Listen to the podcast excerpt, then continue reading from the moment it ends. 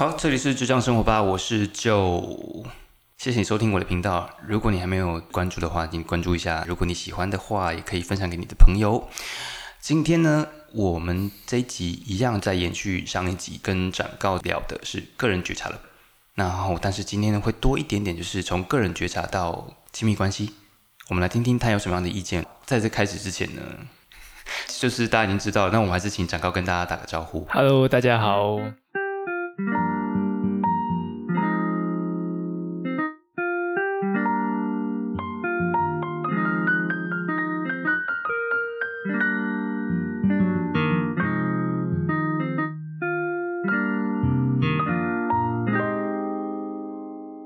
开始之前，我想要跟展告先聊一些事情，就是我最近其实也蛮好奇，因为你知道星座嘛，这件事情是每一个人都好像都很关注很高的一个话题。嗯，你从这种心理智商的角度来看，人为什么会对星座啊或塔罗、啊、一些神秘学玄学的这种依赖，是它是基于什么样的因素啊？嗯嗯，我是为了更了解自己吗？还是趋吉避凶？这可以分成几个啦。第一个就是刚刚你在讲那个星座，好像变成是现在大家很喜欢的一个话题，因为它其实蛮普遍的。就像我，我不知道为什么，我只要自我介绍说我是处女座，然后底下可能就会开始跑出一些很奇怪的眼神。但慢慢的久了之后，我也发现这是我跟别人建立关系很好的一个方式。嗯，然后比如说我某一个东西要收到一个极致，那他们很不解的看着我的时候，我就会说我处女座的，好像一切事情就找到了解答这样子。，嗯，那我觉得星座跟神秘学啊，或者灵性的东西，对人其实有几个很重要的帮助。嗯第一个就是它可以让别人寻求指引，嗯哼，因为当我的生活发生了一些困难，然后一些未知的时候，其实有一个东西可以告诉我现在的状况是什么，我会觉得比较安定一点点。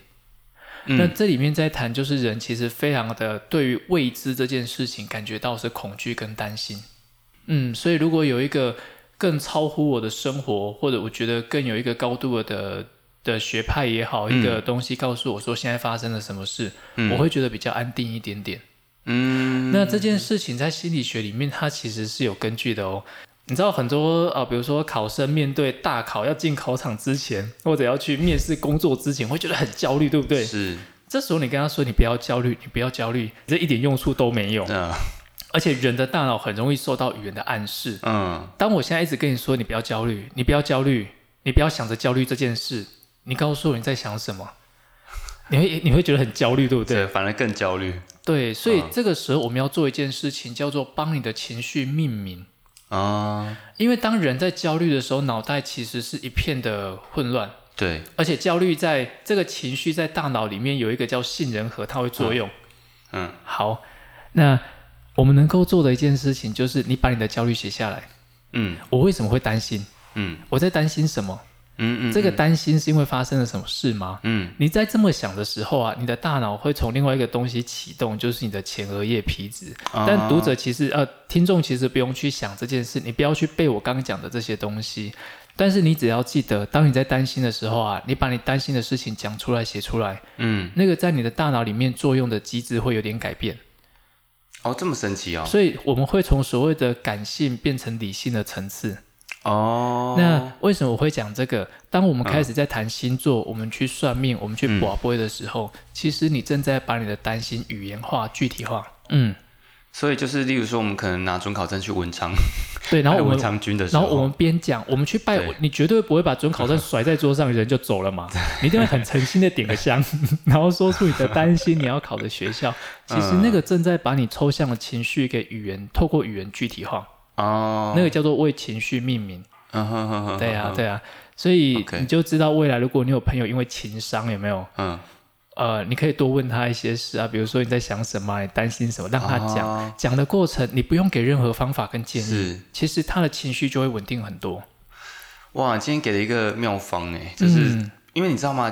有些人安慰人就是说，哎呀，没关系，反正下一个会更好。对对对对对这是，屁话。一个因为他他会觉得很痛苦，我遇到的每一个都很渣。对，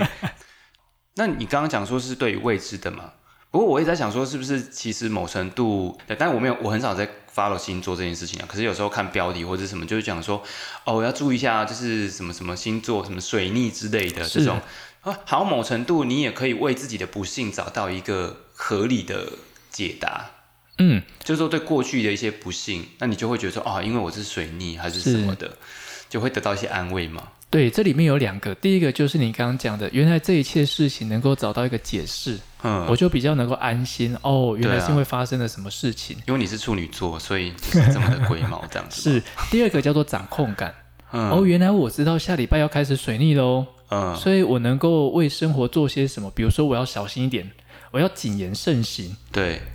这个叫做掌控感。当我知道事情可能会发生什么样的状况，我现在可以预做准备。嗯嗯嗯，那有了掌控感，就像我们上一集提到的，人就比较不会待在一种挨着打然后无力的状况。甚至当我学会了一些星座、一些嗯命盘的技巧，我知道怎么去帮自己做一些预测，这个也是一种掌控感的获得。嗯嗯嗯嗯，OK，人其实多少都是对于生活如果多一点的掌控感会比较安心一点、啊，是是，就是情绪上面也会比较平复一点。我觉得做 podcast 这件事情也是啊，当我的设备越来越好，然后每一件事情都在我的掌控之内，我在录这个节目都会觉得哇，那个非常的心安理得，然后很平稳这样子。对，真的我很需要，就是我很需要安心，请大家可以就是捐款给我。多多关注，更多业配这样子。对对，OK OK 对所以我们 OK，Podcast 可以接受捐款。那个真的对我觉得对主持人或制作人会是一个很大的支持耶。哦，对啊，就可以做出更好的节目。对，或者是像像我这次就很感谢你愿意拨控。好，关于掌控感这件事情，就是说有时候在关系里面也是这样子，呃，特别是亲密关系，是，嗯、当然，例如说父母亲想要掌控我们，然后我们呃伴侣之间的关系，嗯，想要获得更多对方的资讯，或者是说嗯情感的连接这样子。可是有时候那个中间的关系。没有拿捏好，其实反而让关系是更恶化的。那我们怎么样是一一边也是延续上上一集的一个主题内容，就是说有谈到那个无法改变的那个环境，因为你提到说，如果今天是这个工作，你自己权衡，你可能几年会离开或者什么，那或许会好一点。可是如果那个关系是没有办法，就是说可能是父母亲嗯，或者是伴侣，呃，伴侣可能好了可以分手了。我的意思？是说，就如果真的是也不想分，那我们怎么样可以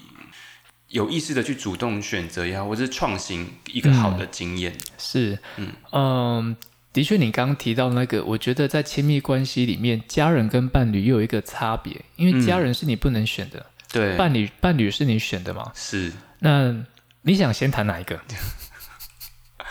先谈家人好了。好啊，嗯，对，我觉得家人这件事情真的困难的地方不在于改变他们，嗯而是你要真心能够去接受他们就是长这个样子的。嗯嗯嗯，他们在你还没有出生来到这个世界之前，他们的行为模式就是这样子，甚至在他小时候被他的父母，也就是你的阿公阿妈对待的方式，也是长这个样子。嗯那如果你已经尝试过好多年的奋战，你没有办法改变他们，那或许我们真的要去想一件很令人难过的事实是，我必须去接受他们就是这样的方式对待我。，OK，那好，如果现在我是一个成人了，嗯有没有呃哪些方式是可以保持？比如说我跟他们互动的距离拉远，然后我跟他们见面的频率缩小。嗯所以像我今年其实呃帮张老师的月刊写了一篇文章，就在谈这件事情。嗯，我能不能够去观察到每一年过年，我跟我家人哪几次的互动，哪几天互动是比较好的？嗯我刻意筛选那几天待在家，哦，其他的时间我就找到一些理由离开家里面。OK，那你说这叫说谎吗？的确，这的确是说谎。你可能找一些理由就不在家里，嗯可是其实那也确保你们互动的品质是好的。OK，但是这样会不会对于家人来讲，可能例如说有些爸妈都很希望说啊，你难得回来，你干嘛不多待几天？嗯嗯那他就会觉得你才待没几天，你就要走了，就是你觉得你莫名其妙。，OK。所以第一个，你也要能够接受你的改变，他们不是不乐意见的。我没有办法满足每一个人的期待，嗯但是至少我找到一个让自己比较自在的距距离。嗯第二个就是你找理由的技巧好不好？你能不能够理解他们对哪些理由是比较难以抗拒或拒绝的？啊，嗯嗯嗯，OK，对，尤其又到了过年了，你知道吗？大家又到了就是家族团聚的时候。其实会很焦虑的耶，对很多对人。对啊，我最近看到一件 T 恤是朋友在脸书上发的，就是问感情多少钱，问工作多少钱，就是是就是对，直接穿出来给亲戚朋友看的对。对对，其实也在提醒他们闭嘴这样。对，好，这个部分是跟父母亲的。那如果是兄弟姐妹呢，也是一样吗？哦、我觉得跟兄弟姐妹一样，那因为那是你没有办法去选择的关系啊。你们出生就是在这样的家庭，然后这样的手足的顺序。嗯，但是我觉得对兄弟姐妹，其实某种程度要再更复杂一点，嗯因为你跟兄弟姐妹的互动，有时候父母亲还是会介入。对对啊、那你真正想问的是什么？哦。当然不是问我自己的例子啊，我我们是兄友弟恭，跟姐姐感情也很好，就这样。你想问的是说，如果是因为兄弟姐妹彼此的关系有一些冲突的话对，，OK，嗯，或者是说对于嗯照顾父母亲啊这类的这种嗯嗯。议题，如果是冲突的话，通常我觉得，因为依台湾目前的状况，如果你呃毕业之后出社会，通常是各过各的嘛，对，那互动其实某种程度它也会变少。嗯。我觉得手足的疏离，某种程度会比跟父母亲的疏离来得更快，嗯，因为跟父母亲之间有一个台叫做是孝，哦孝，所以那个东西嗯就会绑住。绑住但是在目前台湾社会，我觉得手足的疏离程度是很快的。啊，是如果各位对这个话题有兴趣，可以去参考联经出版社，他在前几年出了一本书，叫做《手足风险》。哦，他在谈就是手成年手足的彼此的冲突，以及对于、呃刚刚玉姐提到对父母亲的照顾。嗯嗯嗯，那对父母亲照顾这件事情，我觉得最好的方式之一，还是要能够讨论，坐下来讨论，对，然后该分配的时间跟金钱、那个要讨论清楚。嗯嗯，虽然我们都觉得讨论这件事情好像很怪，或者是伤感情，但是其实把账算清楚，反而对彼此都是轻松的。嗯是，对呀、对呀、就是一个先礼后兵，没错，丑话说在先，先小人后君子啊。对，然后再来就是讲第二种个人造业、个人担亲密关系。OK，亲密关系，因为我们谈到一开始是选择择偶嘛，对啊，那如果你连续好几个，你在好几个伴侣身上都发现有同样的冲突，那我就会很好奇了，你喜欢这种人的点在哪里？先要先自我检讨了，可能跟你个人先觉对你得先觉察为什么这些人总是特别容易吸引你的注意。然后明明上一段感情你就发生同样的冲突，为什么这一段还是发生？啊，是因为你从来没有改变自己吗？嗯还是其实你并没有把上一段感情的经验做个好好的整理，嗯嗯，然后嗯让自己更清楚我喜欢什么样的人，我未来嗯该怎么挑选不同的对象。是对啊，嗯，OK，所以等于是说，可以先从自我检视开始，是你可能要先去觉察我喜欢什么样的人，嗯，然后我总以以往我总是被什么样的人吸吸引，引到，可是那个后来的剧情发展是我想要的吗？嗯哎，如果不是，那里面到底发生了什么样的状况？嗯嗯嗯，那这段关系里面，因为有双方嘛，嗯那我自己该负的责任以及我的问题出在哪里？嗯嗯，嘿，这东西其实都是很值得被自己拿出来稍微检讨或者去看一看的。对，这的确也提醒了，呃，应该也不能说提醒，而是说再次的应验的是说，一个人的情绪对自己的了解，包括我们这一两年一直在讲说什么做自己啊，哈，认识自己啊什么的，其实先认从认识自己的情绪，你怎么跟自己的情绪共处这件事情，其实嗯、会影响到是你的人我关系，是对，其实蛮深远的这样子，啊包括你的一生的幸福。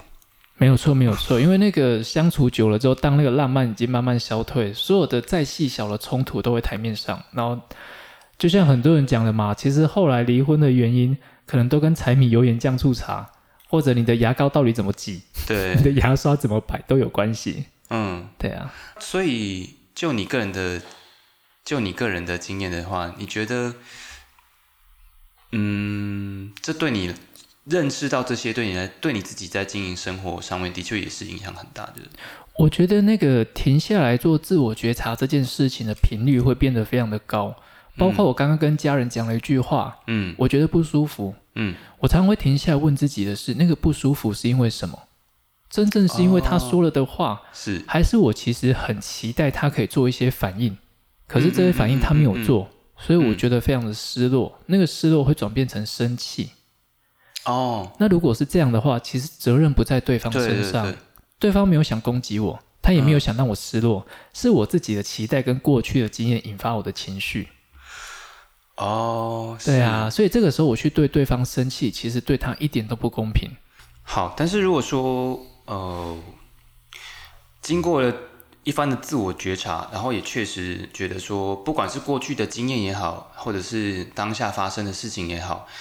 你会觉得彼此的关系的那种纠结，嗯，问题不在于你自己身上的时候，那你怎么样可以去创造一个更好的的关系，是可以往好的、往正向的方向去发展？嗯，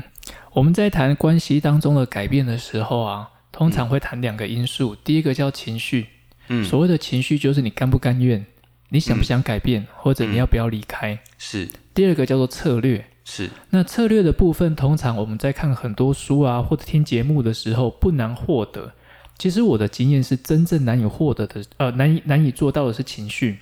嗯，第一个有问题的是他为什么我要改变？哦，对，第二个，他如果改变不了，我真的要离开吗？其实我发现大部分的困难处在这个地方。嗯，那如果你想要减少这样的情绪，或者你想获得一些有效的策略，我通常会邀请这个人去思考一下，在这一段关系里面，你期待对方给出来的，或者对方对你说的话是什么？嗯嗯，比如说，当我们在听到呃爸爸妈妈对我们讲一些话，然后比如说问你的婚姻也好，这件事情会让别人非常不舒服嘛，会让孩子很不舒服。可是我会问这个孩子的是，如果可以，你其实期待你的父母亲对你说的是什么？可能不是问婚姻，嗯可能是关心你最近的生活。嗯那为什么要这么问呢？因为如果连你都不都不知道你期待父母亲讲的是什么，其实很可能他们说的每一句话，你都会觉得非常不舒服。不中听这样。有些时候他们讲的有些东西，可能真的是你要的，但你自己也没有觉察到。嗯哼第二个是，如果你期待的东西，你清楚你的爸妈就是给不出来，嗯那你就不要再去期待他们会讲出这些话了，哦，否则你每次都会生气哦。你回到家就期待他应该怎么说，但你就知道这三十年来他就是讲不出来嘛，嗯，所以你生的这个气，其实对你、对他、对你们的关系都没有帮助。哦，那我应该重新刻意的开始重新思考，如果我爸妈给不出对我的关心，那我现在是一个成年人，我能不能够用其他方式帮自己获取我要的？嗯嗯嗯。嗯，比如说我去做一些我喜欢的活动，从事我喜欢的工作，嗯我从这个地方得到我的价值感。嗯可是我相信，不管怎么做，你总会在这段关系里面留有一些缺憾，啊是那个是没有办法的。了解，就是你你也得必须面对到说关系有它不完美的地方。是，只是我能不能够带着这个不完美，继续嗯去找到我喜欢的生活方式，嗯，而不是让这个情绪完全不见，嗯好，或者完全不 care 这件事情，那是不可能的。嗯嗯嗯，对啊嗯嗯，哇，我今天其实还蛮蛮有收获这个部分，是因为我跟我妈关系算蛮亲亲密的，嗯哼哼，对，然后但是。嗯、几年，因为我常年算是工作在外嘛，是有时候偶尔会回去看她这样子。那很少真的能够促膝长谈，就是也许我觉得可能上我们这个上一代的父母亲跟我们之间比较难有那种很亲密的对话，总会觉得好像那种东西是。呃，不知我不晓得其他家人怎么样，可是在我我们的我妈妈是比较传统的，嗯哼哼，所以很多的关爱的表现，它是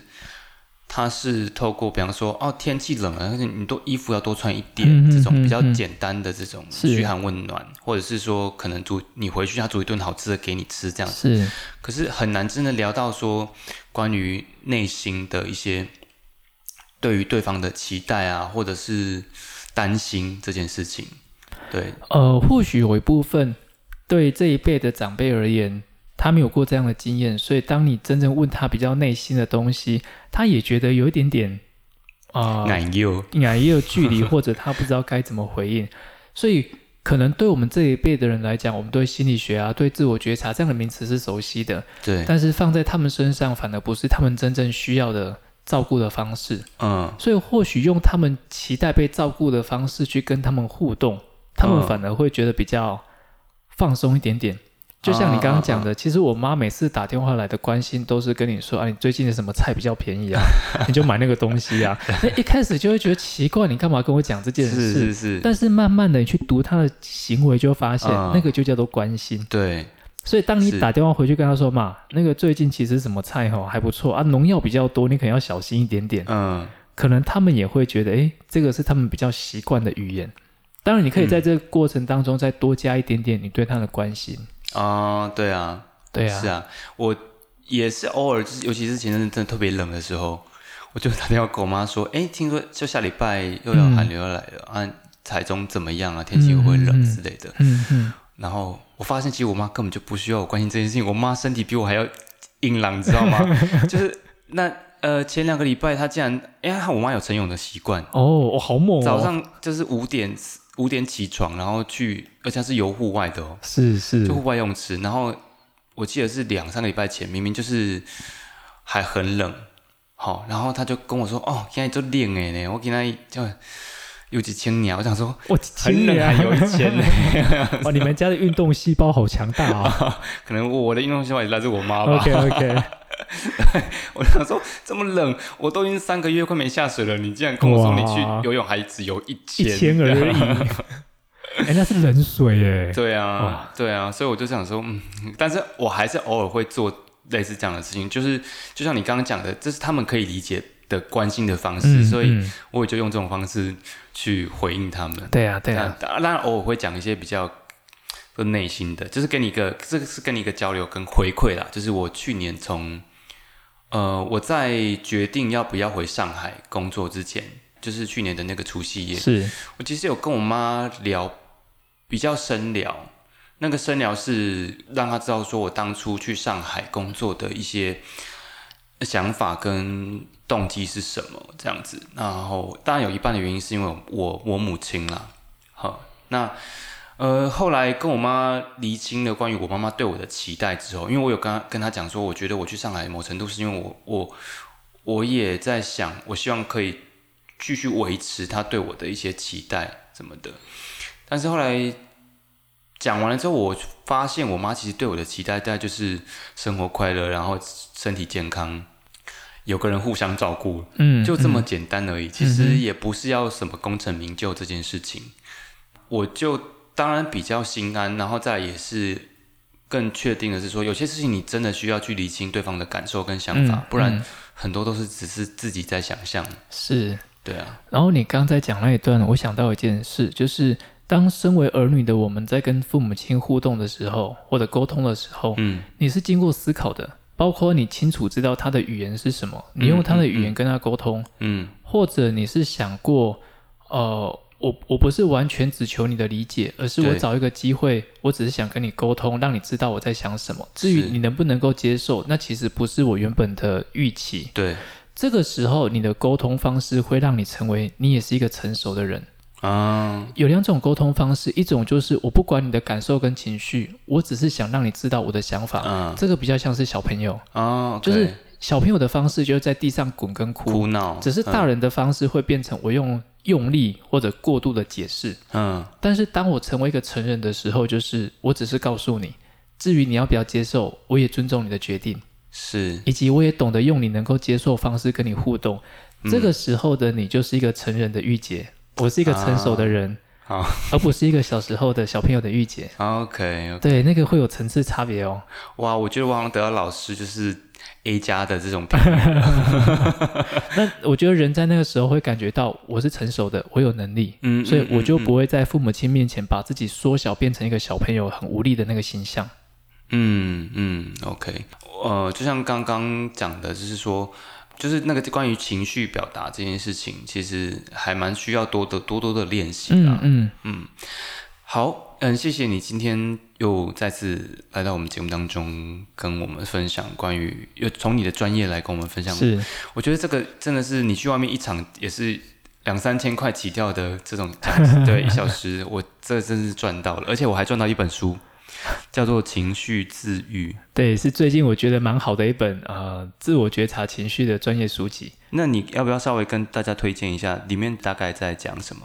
我觉得里面有非常多，就是会带领读者去做情绪的自我觉察，以及你去观察到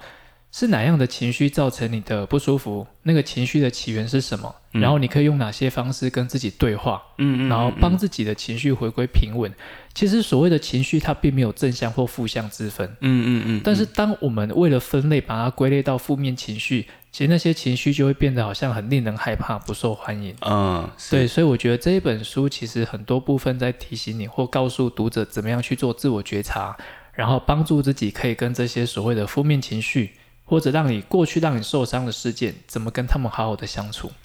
OK，所以也算是一种很实用的工具书了。通常像这类型的书都不会鼓励你把这些情绪给消灭掉，嗯而是教你怎么跟这些情绪相处，和平共处。嗯，好，那期待之后有机会的话，我可以再看完跟大家分享，或者是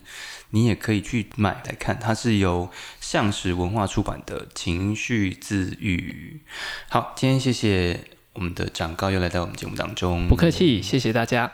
这里是就这样生活吧，希望你会喜欢今天的节目，然后记得帮我关注还有分享。拜拜，晚拜安。拜。